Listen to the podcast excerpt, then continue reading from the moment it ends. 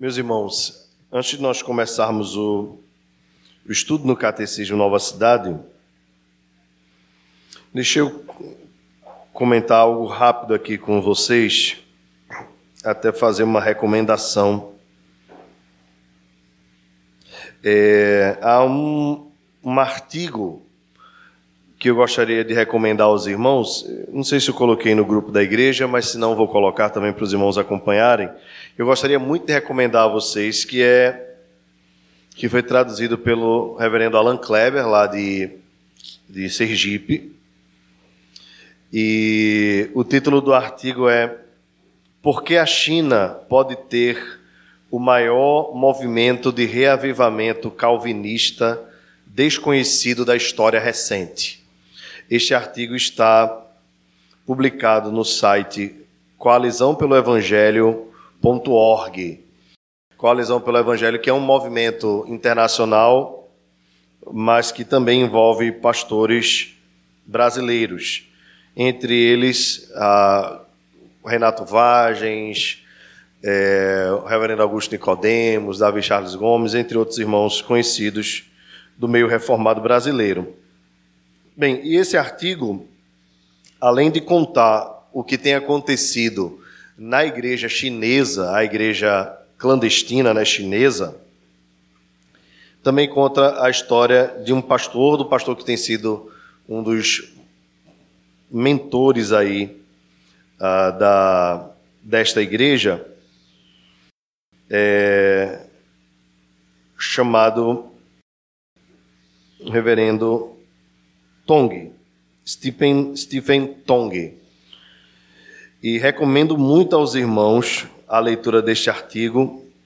Vou colocar no grupo da igreja para que os irmãos estejam inteirados do que Deus está fazendo através é, dos séculos, né, na sua igreja, mesmo que a gente não esteja vendo, ok? É, quando eu tive a oportunidade de fazer o curso do Perspectivas 2019, comecei em 2019, eu fiquei perplexo com o que Deus estava fazendo nas Filipinas, coisas que a gente nem imaginava, um movimento forte, reformado nas, nas Filipinas e na Indonésia. E a China também tem, a despeito de um governo comunista, perseguidor, que tira direitos dos cristãos, a igreja chinesa tem crescido e tenha certeza, a maior potência cristã do mundo é a China. Então, aqui também fica o alerta para os irmãos, todo cuidado com o discurso contrário à China, ok? É, a, a, gente tem visto essa questão do, do vírus ter vindo da China, toda essa polêmica envolvendo a China, mas diferencia o povo chinês do governo chinês. Ok? São coisas diferentes. É, então, deixa essa recomendação para os irmãos antes de iniciar o, o nosso estudo no catecismo, porque creio que nós também precisamos estar envolvidos com missões transculturais. Não apenas pensarmos na nossa igreja local, na nossa cidade, mas no mundo. Ah, o mundo todo é o alvo de Deus. E Deus tem movimentado pessoas do mundo todo em favor do seu propósito. Que nós estejamos inteirados, orando, participando, investindo e, acima de tudo, envolvidos de todas as formas né, possíveis na obra do Senhor através dos tempos. Bem, vamos ao estudo do Catecismo Nova Cidade. Você está com material aí? Abra o seu material. Se você usa aí o telefone, ou se você usa o Kindle, ou se você usa a apostila, seja qual for o seu material, ou livro. Cara, mostra aí o livro, Carlos. Mostra aí o livro aí pro pessoal. Bonito, bem organizadinho. É lindo. Muito bem. Irmãos, nós vamos é, lembrando da nossa dinâmica, a nossa dinâmica é lermos a pergunta, obtermos a resposta, a própria dinâmica do catecismo, né? Termos um texto base, um comentário de um teólogo antigo, um comentário de um teólogo contemporâneo. Nós estamos exatamente estudando sobre a lei de Deus e hoje nós vamos falar na pergunta 9. O que Deus requer nos mandamentos primeiro, segundo e terceiro? Bem, é, primeiramente vale a pena lembrar aos irmãos que a lei de Deus ela continua tendo a sua importância, o seu valor.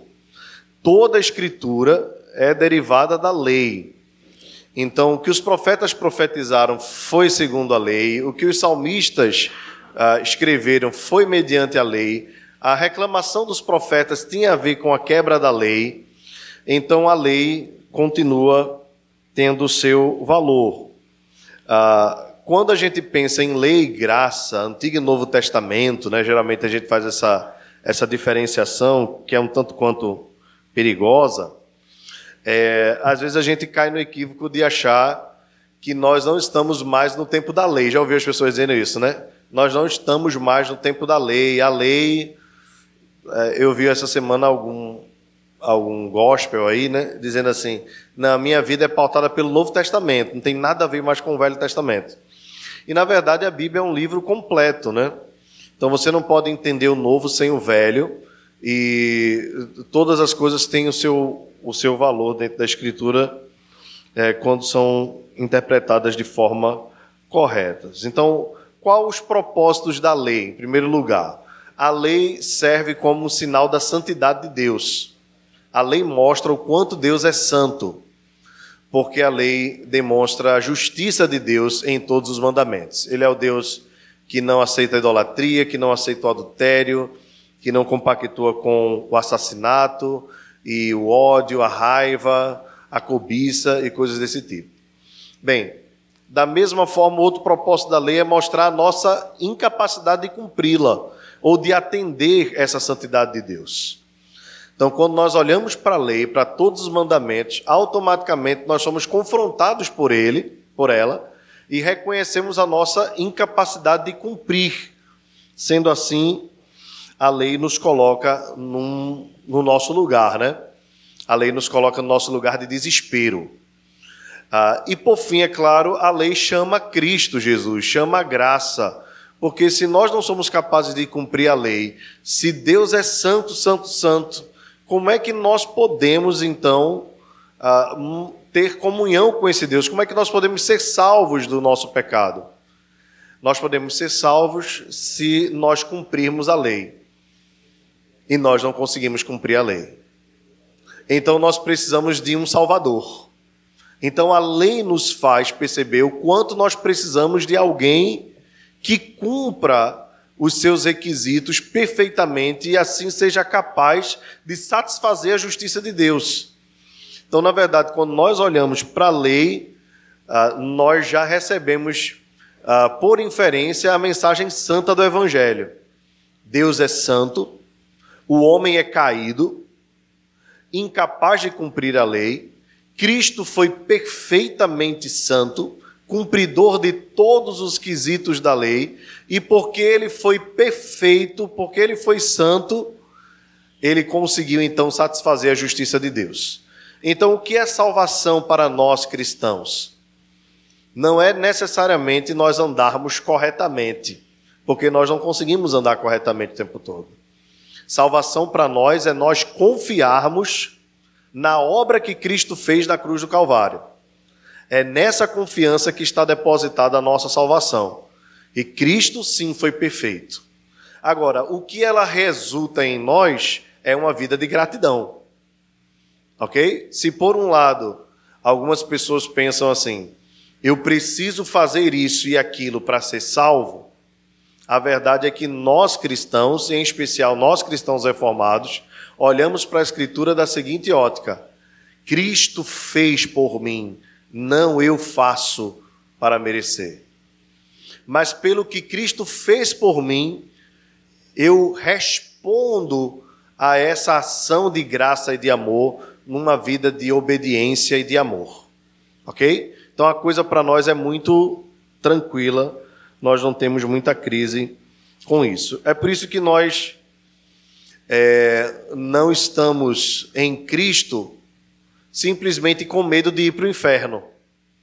Há, há muito disso no mundo, né? Na, inclusive no, no meio cristão também, no meio evangelical, das pessoas fazerem as coisas com medo de irem para o inferno, como se na verdade houvesse qualquer tipo de felicidade longe de Cristo. Em outras palavras, irmãos, se nós não estamos em Cristo, a vida já é um inferno.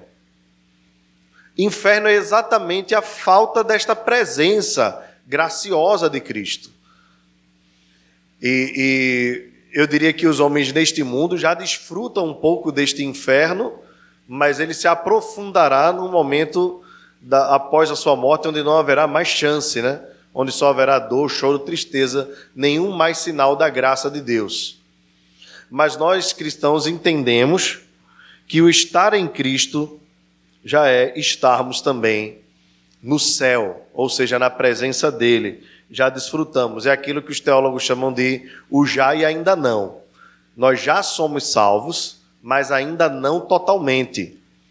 Mas já desfrutamos dos benefícios da salvação e entre eles o maior, a graça de Deus. Bem, o que Deus requer então nos três primeiros mandamentos? Primeiro, que conheçamos e confiemos em Deus como o único Deus vivo e verdadeiro. Segundo, que evitemos toda idolatria e não cultuemos a Deus de modo impróprio. E terceiro, que tratemos o nome de Deus com temor e reverência, honrando também Sua palavra e Suas obras. Vamos ler todos juntos, irmãos, Deuteronômio 6, versos 13 e 14, vamos lá? Ao Senhor teu Deus temerás, a Ele servirás e por seu nome jurarás. Muito bem. É, aqui dois comentários, como é o, a formação do Catecismo Nova Cidade. Ah, o primeiro comentário é de Charles Spurgeon. Deixa eu só, antes da gente entrar no comentário de Spurgeon, a respeito desses três primeiros mandamentos, é, é, lembrar aos irmãos o seguinte: o Catecismo Nova Cidade ele tem 52 perguntas, é uma pergunta por domingo. É, nós estamos aqui tentando trabalhar quatro, mas só conseguimos duas né, até o momento, no, no mesmo dia. É, mas se você for observar outros catecismos, como o catecismo de Westminster, o nosso catecismo né, presbiteriano, é, produzido pelos pais puritanos, ele vai trabalhar uma pergunta é, para cada mandamento. Nós estamos trabalhando três mandamentos numa só pergunta, mas o catecismo de Westminster é uma pergunta a cada mandamento é, e ainda tem a, os, os aprofundamentos de cada mandamento, né?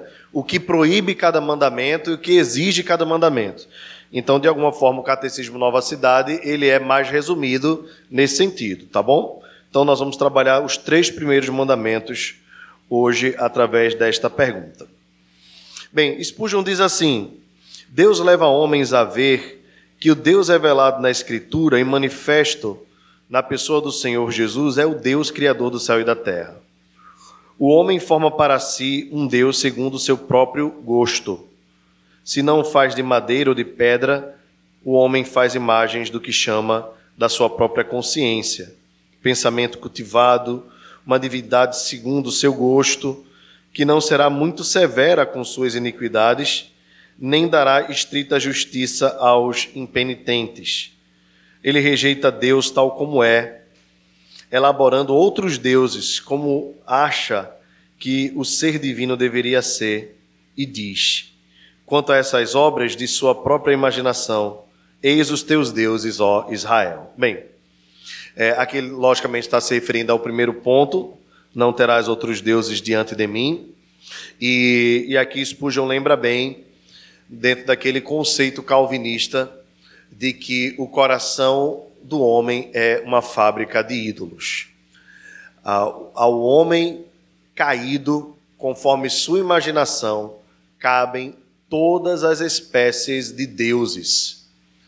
Foi assim com Israel no Antigo Testamento, foi, foi assim com os outros povos, foi assim quando Paulo entrou em Atenas e continua sendo assim nos dias de hoje.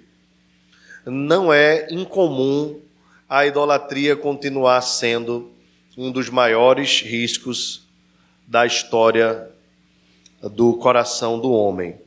É, eu recomendei para os irmãos semana passada, e recomendo mais uma vez o livro Deuses Falsos é, de Tim Keller, e ele estava colocando um ponto que eu achei muito interessante na, quando ele uh, fala sobre a idolatria logo no início do livro, uh, falando a respeito de Abraão.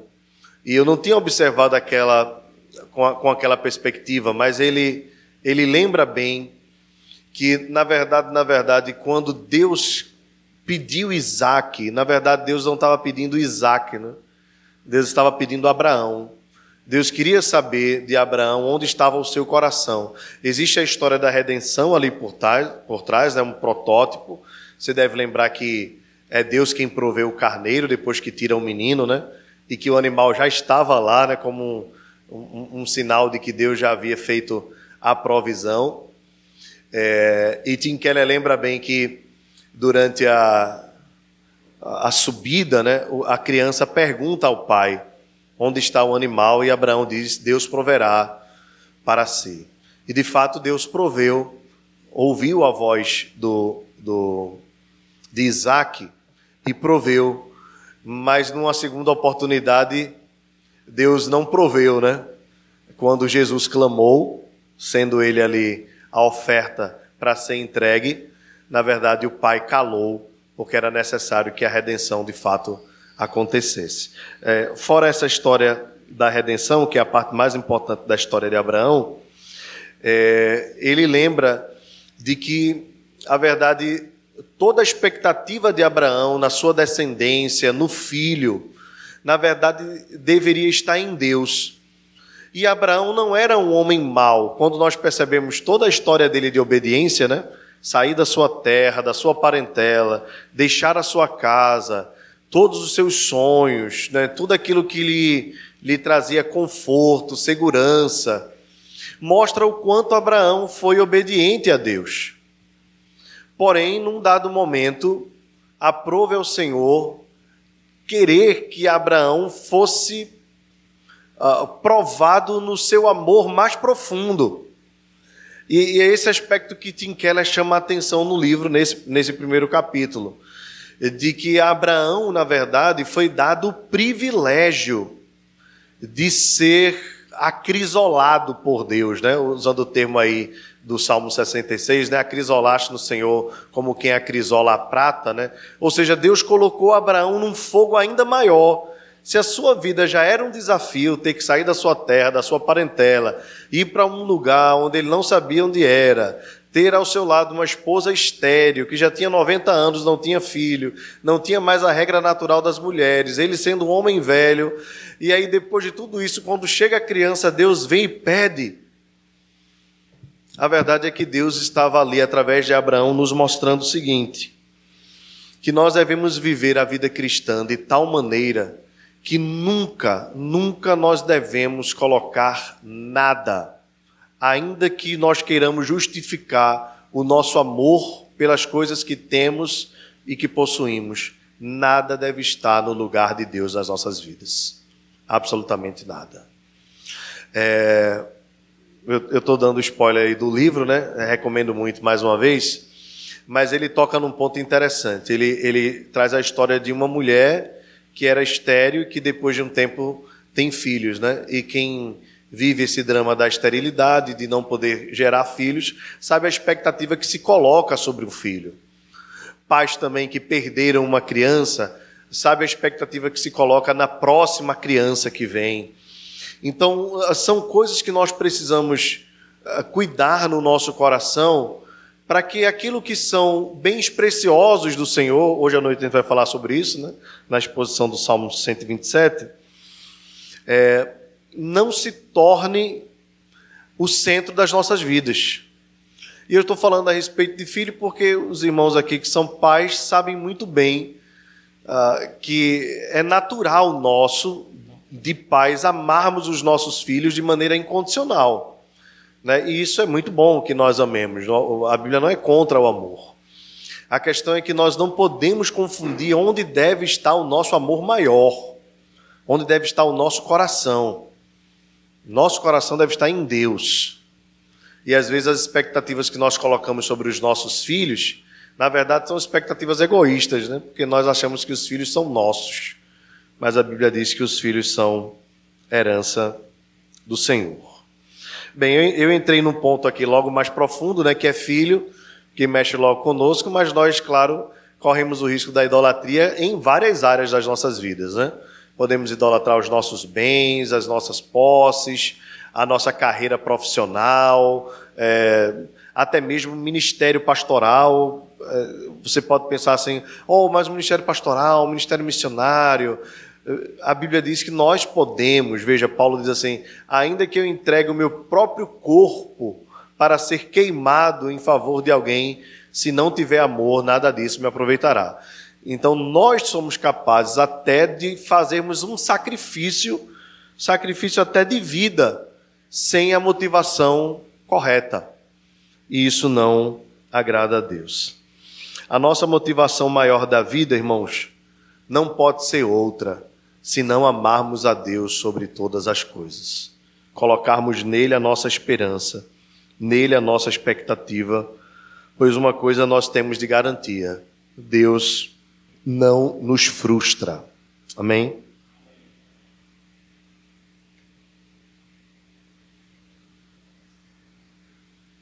Spurgeon então continua. Mas o Espírito Santo, quando ilumina as mentes, conduz-nos a ver que Jeová é Deus e que além dele não há nenhum outro. Ele ensina seu povo a conhecer que o Deus do céu e da terra é o Deus da Bíblia, um Deus cujos atributos são completamente equilibrados: misericórdia atendida por justiça, amor acompanhado de santidade, graça revestida de verdade e poder ligado à sensibilidade ele não é um Deus que vê o pecado com leviandade, muito menos que se agrada com ele, como supõe-se serem os deuses pagãos. Mas é um Deus que não pode olhar a iniquidade e que jamais poupará os culpados. Essa é a grande contenda dos dias atuais entre o filósofo e o cristão. O filósofo diz: sim, se você quiser um Deus, mas ele tem de unir tais características conforme eu disponho dogmaticamente agora diante de você. O cristão, por sua vez, replica: Nosso trabalho não é inventar um Deus, mas obedecer ao único Senhor que é revelado na Escritura de verdade. É, a nossa razão, a motivação das nossas vidas é o Senhor e nenhum outro. Bem, vamos para um comentário contemporâneo. John Lynn diz o seguinte: os, os primeiros três mandamentos mostram como devemos viver em relação à luz e na luz do Deus único e verdadeiro.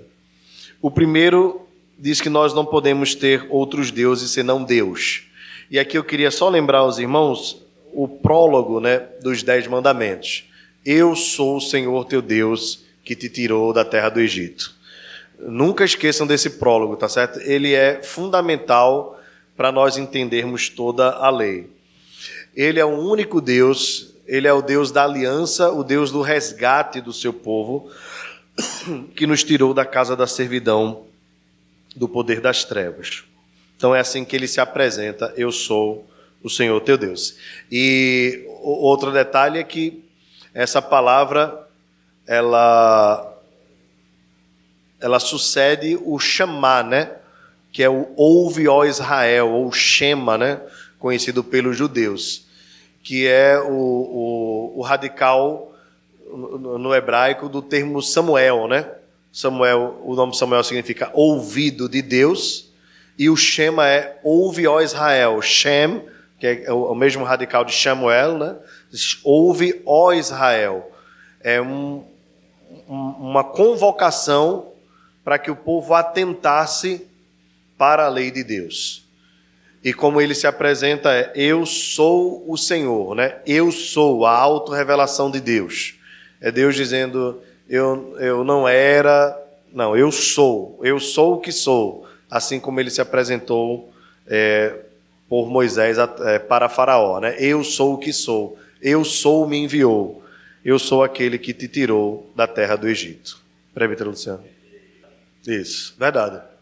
Só repetindo aqui a palavra do presbítero Luciano, para quem está nos acompanhando, ele está lembrando que o prólogo é um, um, anúncio da graça, né? porque primeiro ele nos tira da terra do Egito e depois nos dá uma lei para nós obedecermos. E é exatamente isso que nos motiva e que nos capacita a obedecermos a lei. Ok? Não na perfeição de Cristo, logicamente, mas no temor do Senhor. Foi Ele quem nos tirou da terra do Egito.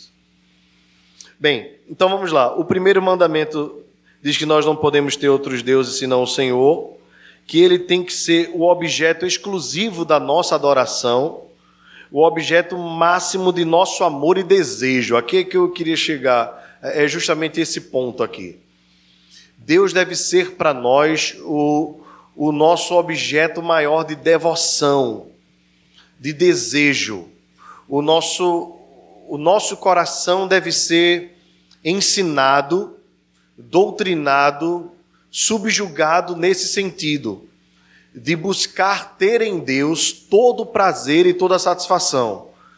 Observe que os salmistas nos lembram isso nos salmos, né? Que seja a tua lei o meu prazer. É, o, o, o, salmista diz: A quem tenho eu no céu além de ti? Não há na terra em quem eu, quem eu me compraza além do Senhor. O Senhor é a minha poção, a poção da minha herança, o arrimo da minha sorte. É, outro bem não possuo senão o Senhor. Veja que esse é o caminho da adoração verdadeira. E, e, e esse deve ser o trilhar do nosso caminho também, porque quando nós atingirmos o ponto de termos Deus como nosso objeto de prazer e de devoção, nada mais que seja relacionado a Deus será duro para nós. E a graça de Deus nos capacita a isso. Então, obedecê-lo não será para nós um, um, uma coisa dura. Uh, não pecarmos não será para nós algo pesado, cansativo, frustrante, porque o nosso prazer está nele. É, obedecer às suas ordens, abrirmos mão dos nossos desejos pessoais e sonhos, não será para nós penoso se Deus for o objeto do nosso prazer. E aí, se nós estivermos em prazer nele, desejosos nele, aí certamente nós alcançaremos o sentido e a satisfação da vida. É, observe também que quem traz essa palavra de maneira muito forte é Salomão, né? Ele, na sua velhice, escreve Eclesiastes. Inclusive, o pastor Emílio lançou um livro aí sobre Eclesiastes, né? É, alguma coisa do filtro solar, quem lembra aí? Lembra não, Théo? Mas é um, é um livro que certamente vai fazer sucesso. O pastor Emílio é muito bom na, nas suas exposições. Baixa. Filtro solar, né? Sobre Eclesiastes. Isso. Certo.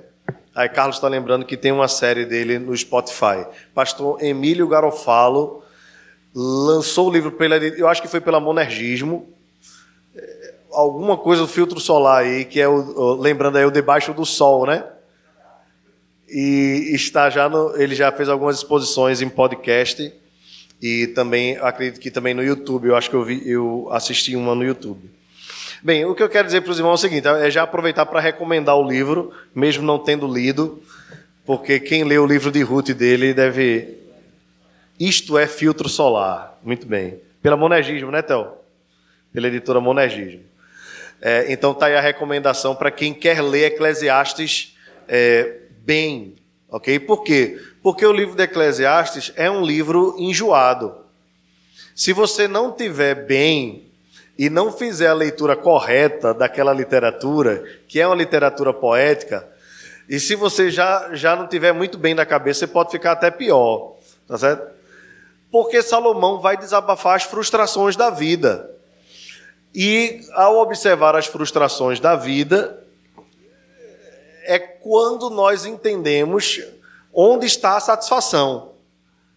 Eu lembro, de, eu lembro quando eu era adolescente de um pastor, é, de um pastor pentecostal, que eu ouvi pregando uma vez, que eu achei muito interessante.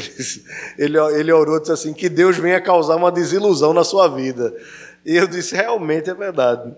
Deus precisa nos desiludir, porque às vezes nós ficamos muito iludidos, né? E Salomão foi um homem iludido com a vida toda dele. E no final da vida, ele recebe uma pancada de uma vez só de desilusão e quer agora instruir os seus leitores a não se iludirem, nem com o dinheiro, nem com a riqueza, nem com o trabalho. Com os filhos, eu estou falando de filho só aqui hoje, né? Mas é porque às vezes a gente coloca tanta expectativa, né? E aí ele lembra também sobre filhos, que podem ser uma frustração na vida de alguém. Salomão vai falando sobre tudo na vida. É claro que eu, eu estou falando que o livro é enjoado, não estou tirando a inspiração do livro de jeito nenhum, viu? A verdade é que ele tem como forma poética, literária, causar essa ideia de que nós só podemos ter em Deus satisfação. Por isso, no final, ele vai dizer assim: Lembra-te do teu Criador, nos dias da tua mocidade, antes que cheguem os maus dias e os anos dos quais dirás: Nele não tenho mais prazer. E de tudo que ouviste, a suma é: teme a Deus e obedece e ou anda, segue os seus mandamentos. Ponto final. O resto, o resto é resto. Se você vai ser rico, se você vai ser pobre, é, é vaidade. É. É fútil, é bola de sabão, bonitinho, mas vai-se embora logo. E tudo mesmo, tudo mesmo. A vaidade da saúde, do, do bem-estar, tal. E, e, é claro que quando ele fala sobre isso, ele não está dizendo que nós não podemos buscar essas coisas, tá certo? Inclusive porque no capítulo 2 Salomão vai dizer assim: bom da vida é comer, beber e alegrar-se com a mulher da sua mocidade. Então ele fala sobre tomar vinho, ele fala sobre é, estabelecer cantores para ele. Então Salomão gostava de música, de jardinagem, né, de tantas coisas maravilhosas. A única coisa que ele de fato quer recomendar é, no final de tudo, é que Deus é a fonte de toda satisfação. Então, isso tem tudo a ver com, com esse primeiro mandamento e também com o segundo mandamento, que é similar. Ó. Não devemos adorar Deus de acordo com o nosso próprio conceito. É o que a Bíblia chama de idolatria. Devemos adorar a Deus de acordo com o que Ele é e não conforme com aquilo que queremos que Ele seja. Em outras palavras, não adorem falsos deuses e não adore a Deus de modo falso. Bem, um teólogo sistemático, primeira coisa que vai observar aqui é o que os puritanos chamam de o princípio regulador do culto, que na verdade é o princípio regulador da vida. Deus só é adorado da forma que ele mesmo estabelece. Então, esse ponto aqui é fundamental para nós reformados, que fez toda a diferença quanto uh, quando uh, na ocasião da reforma protestante.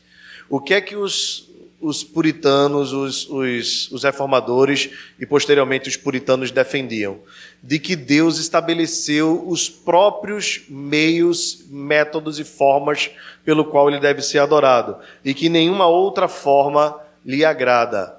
A nossa confissão diz que não deve ser nem por sugestões de Satanás, nem por invenções humanas mas conforme ele mesmo estabelece na sua própria lei.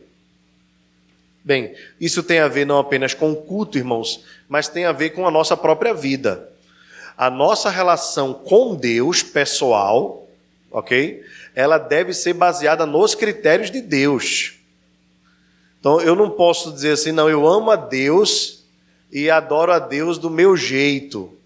E, e e quando eu falo de adorar a Deus do meu jeito, eu não estou falando do seu jeito de cantar, não tem nada a ver. Estou falando do seu procedimento. Eu não posso proceder de tal forma e querer agradar a Deus. Esse princípio regulador do culto, é, na verdade, o princípio regulador da vida, ele atinge todas as áreas do nosso ser.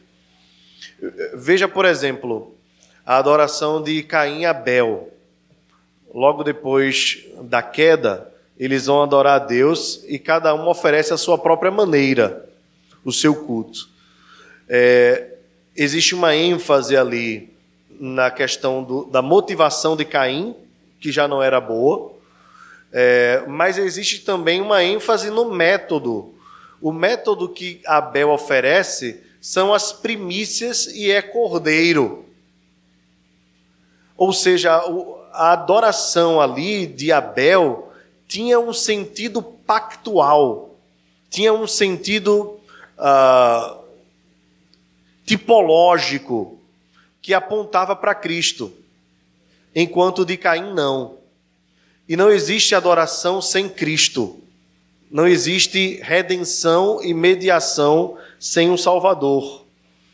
Então, estou dando apenas um exemplo, mas um, um, outro exemplo que é gritante na Escritura, não sei se você já viu, mas que é chocante, é a história de Usar.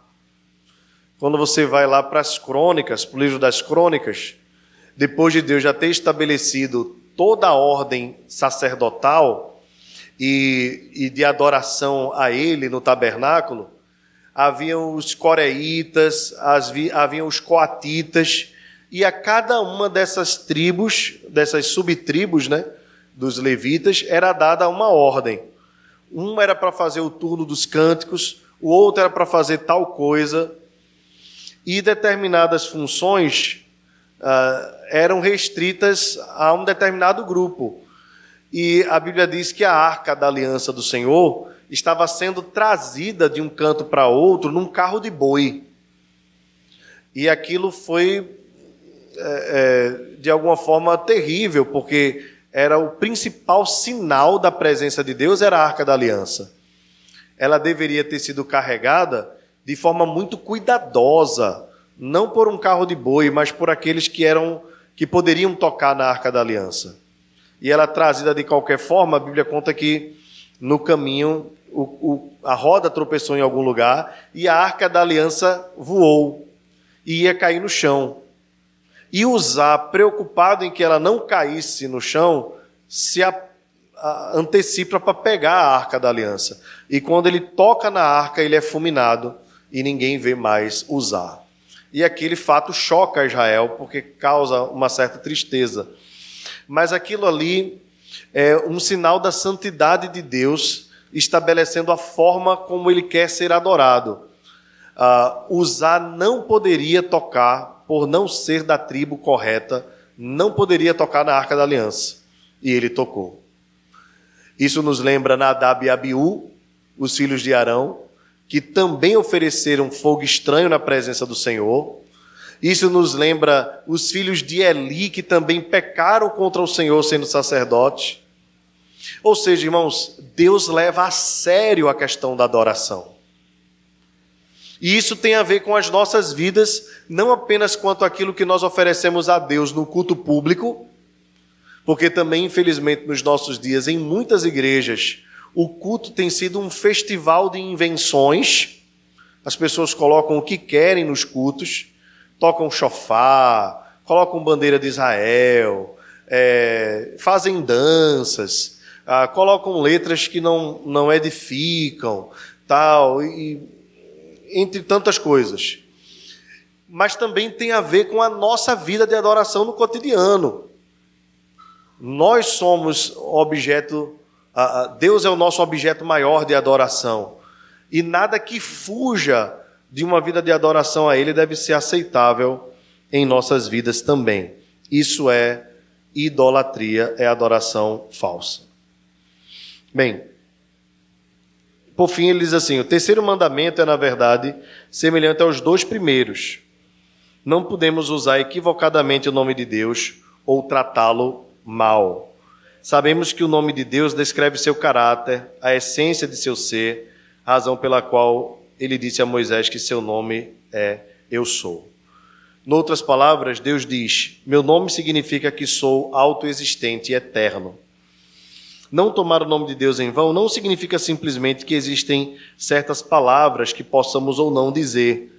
Significa que quando falamos de Deus, quer por suas palavras, quer por estilo de vida, temos de honrar plenamente e respeitar quem Ele é. é deixa eu só dar um, um, toque quanto a isso, né? É muito importante nós lembrarmos que nós precisamos ter cuidado com o nome de Deus quando ele sai da nossa boca, para que nós não façamos o uso indevido do seu nome, né, com expressões como meu Deus, Deus me livre, tal, desnecessárias, uh, mas o mandamento também aponta para algo mais profundo é, que não deve também nos levar ao uso do nome de Deus de qualquer forma, né? Mas ao fato de que, independentemente de nós falarmos ou não o nome de Deus, nós carregamos o nome de Deus. E pelo fato de nós carregarmos o nome do Senhor e termos o, o, o seu nome ligado a nós, o nosso procedimento deve ser coerente com aquilo que nós vivemos e pregamos. É, aqui tem a ver com juramentos, com votos que nós fazemos, com compromissos que nós assumimos. Isso precisa ser levado em nós com alta estima. A palavra que nós damos, uh, detalhes, por exemplo, como cumprimento de horários. Né? Às vezes nós relaxamos quanto a isso, inclusive aqui na igreja. Né? Às vezes nós é, é, sabemos a hora e às vezes a hora que está começando é a hora que a gente está saindo de casa. E isso tem a ver com o nosso nome.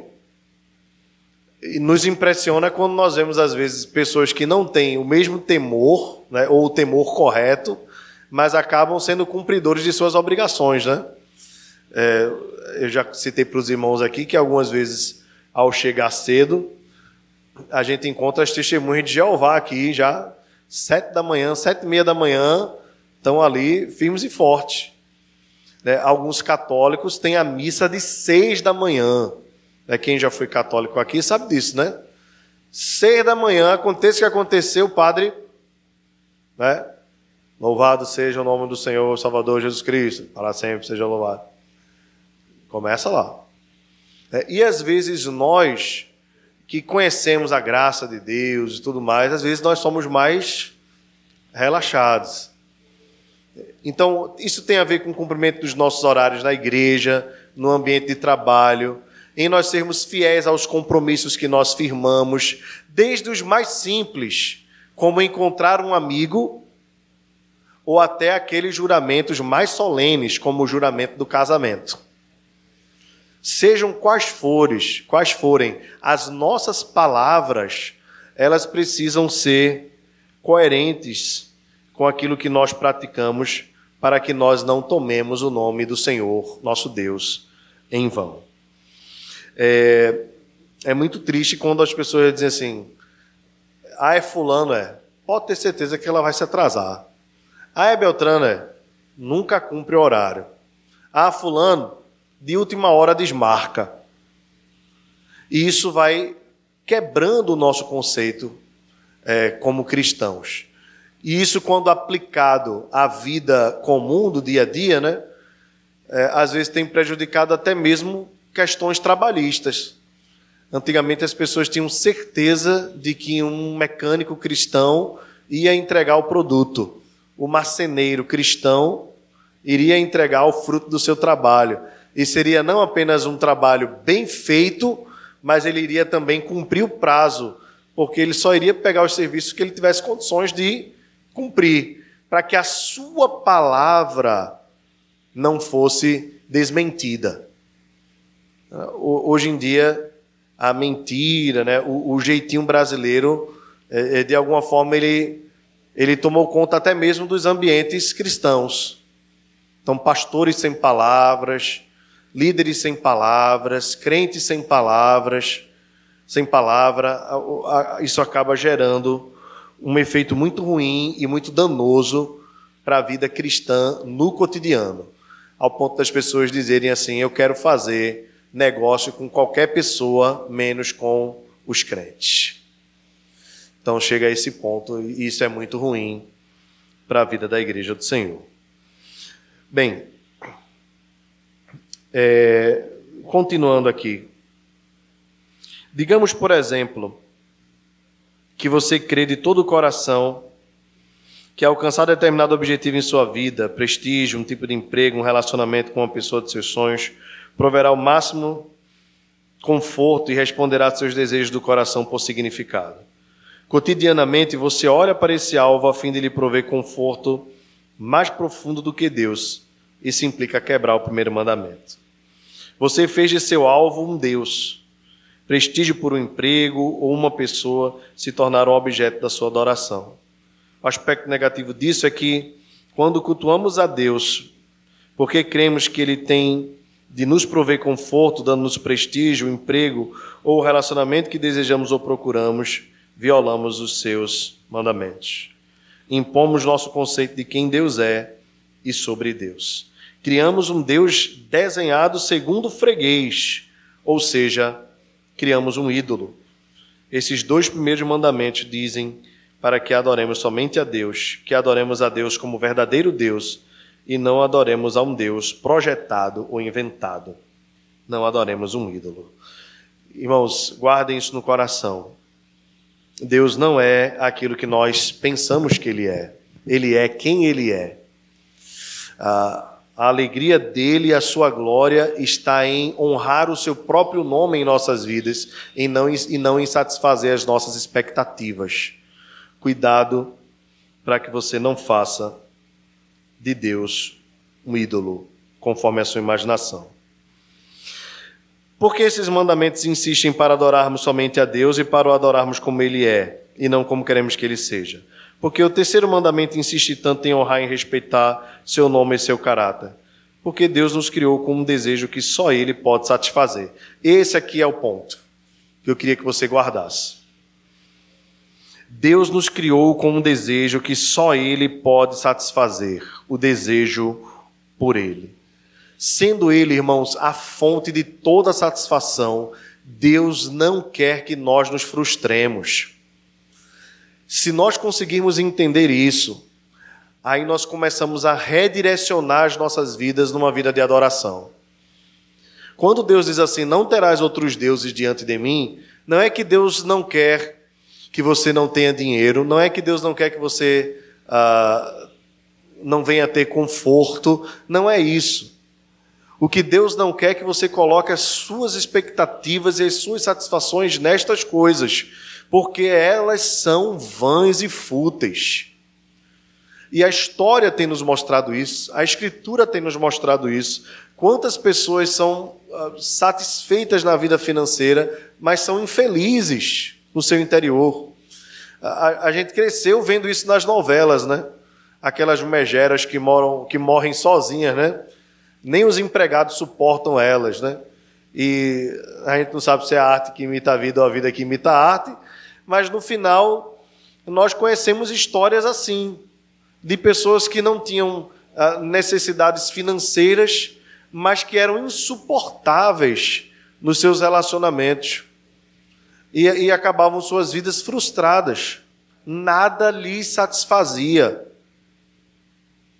Então, quando a Bíblia diz assim, louco, esta noite te pedirão a tua alma e o que tens preparado, para onde vai, a verdade é, é, é Cristo ali colocando as pessoas ah, contra a parede para entenderem que se a vida não estiver focada em satisfazer, em, em nós nos satisfazermos em Deus, nós seremos frustrados, porque qualquer outro Deus é Deus com D minúsculo, é falso.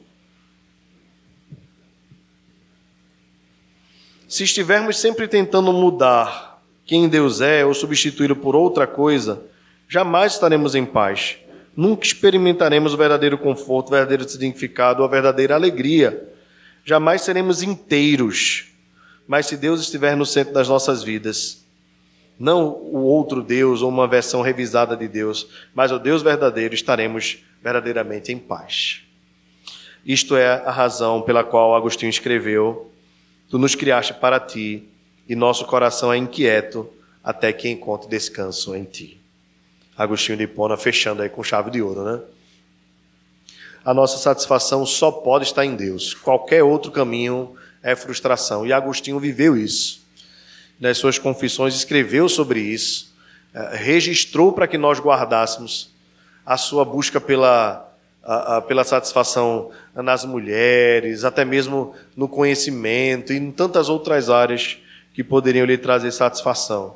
No final, ele reconhece que o nosso coração, por, ter, por termos sido criados por Deus, planejado por, planejados por Deus, só vai encontrar a verdadeira satisfação e paz no Senhor. Que Deus nos ajude a entender essas coisas. Pois não, presbítero? Irmãos, boa, boa, bom dia, né? Graças e paz. É, não, só um comentário rápido, que a gente falou há pouco tempo sobre o livro de Eclesiastes, né? Escrito por Salomão. E isso tudo que a gente aprendeu nessa manhã, principalmente esse final, é, é a maior prova que existe disso aí, é exatamente o que Deus, com a sua infinita e inigualável sabedoria, deixou registrado na, na palavra dele, né? Que Salomão foi o homem mais sábio e mais rico, e que não haveria nenhum outro igual. E no final ele escreve Eclesiastes, né? Que isso fique muito forte no nosso coração, em nome de Jesus. Amém, amém. Eu aproveito aqui, é, se algum irmão tiver alguma dúvida, aqui no YouTube também pode nos, nos consultar, mas eu é, deixo aqui o comentário da irmã Teresa, né? Está nos acompanhando em casa hoje. O livro de Eclesiastes é de um alerta.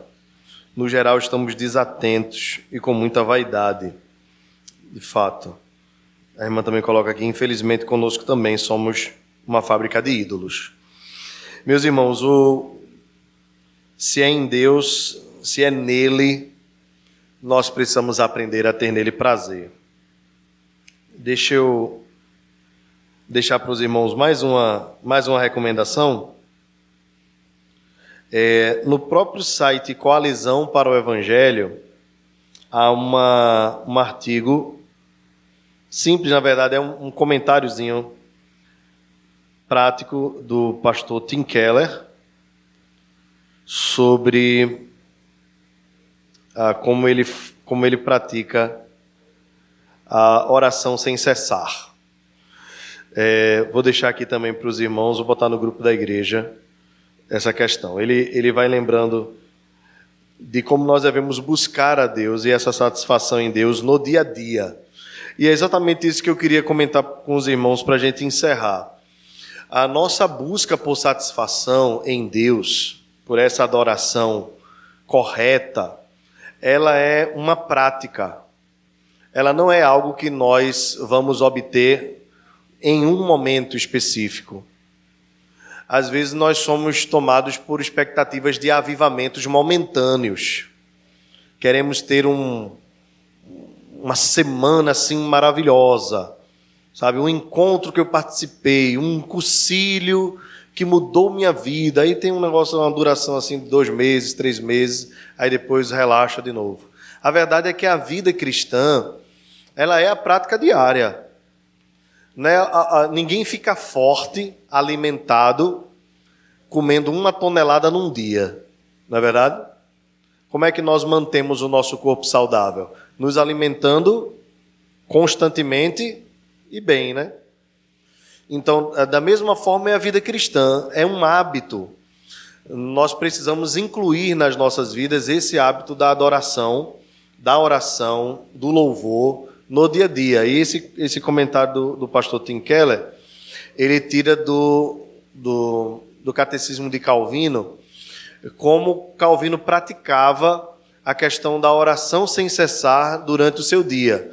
E Calvino tirava cinco momentos no dia, de pelo menos dois a cinco minutos, é, onde ele parava para refletir determinados aspectos do dia. Se pela manhã ele acordava orando e agradecia pela bênção da salvação, do dia, da vida. Depois ele ia para o momento de se alimentar e Calvino tinha um outro momento de oração. Ah, então, o que eu diria para os irmãos é o seguinte: ah, nós almejamos ter uma vida próxima a Deus, caminhando perto de Deus, e, e Ele já fez tudo em nosso favor. A nossa parte é cultivar esse relacionamento com Deus no dia a dia e percebermos o quanto Ele está perto de nós, principalmente quando nós o buscamos. A Bíblia diz: perto está o Senhor de todos os que o invocam, de todos os que o invocam em verdade. Então, você acordou pela manhã, seja grato, dois minutinhos, faça uma oração, diga ao Senhor o quanto é bom estar vivo e que você não sabe o que o seu dia espera, mas que você está disposto a vivê-lo para a glória do Senhor. Agradeça pelo alimento, agradeça pelas vestes, agradeça pelo trabalho, agradeça pelas, pela sua família. Uh, peça a Deus que abençoe as pessoas que estão ao teu redor, que o teu dia seja produtivo para a glória dele, que ele te dê a oportunidade de anunciar o evangelho através da vida, do procedimento, que o teu trabalho seja um instrumento para a glória de Deus. Então, é, é a gente estar conversando com o Senhor no dia a dia, cultivando esse relacionamento que a correria pode nos fazer perder. E à medida que nós formos exercitando isso, nós vamos alcançar o nível do prazer. E aí, depois que a gente alcançar o nível do prazer, da satisfação, aquilo que poderia é, é, ser algo mecânico, na verdade, se torna natural. É a gente estar tá lavando os pratos e conversando com Deus. Não é? É a gente estar tá, é, fazendo exercício físico, uma caminhada, e estar ali conversando com Deus, estar orando. Então, que Deus nos abençoe na nossa busca por uma relação íntima profunda, saudável com o nosso Salvador. Vamos ficar de pé, irmãos? Vamos fazer essa oração que está aqui no catecismo, para a gente encerrar? Vamos lá, todos juntos? Único e uno Deus, teu nome está acima de todos os nomes, e chegamos diante de ti com reverência e temor. Guarda-nos fiéis aos teus mandamentos revela-nos quaisquer deuses falsos que estiverem em nossas vidas. Faze-nos adorar somente a Ti, em espírito e em verdade. Amém.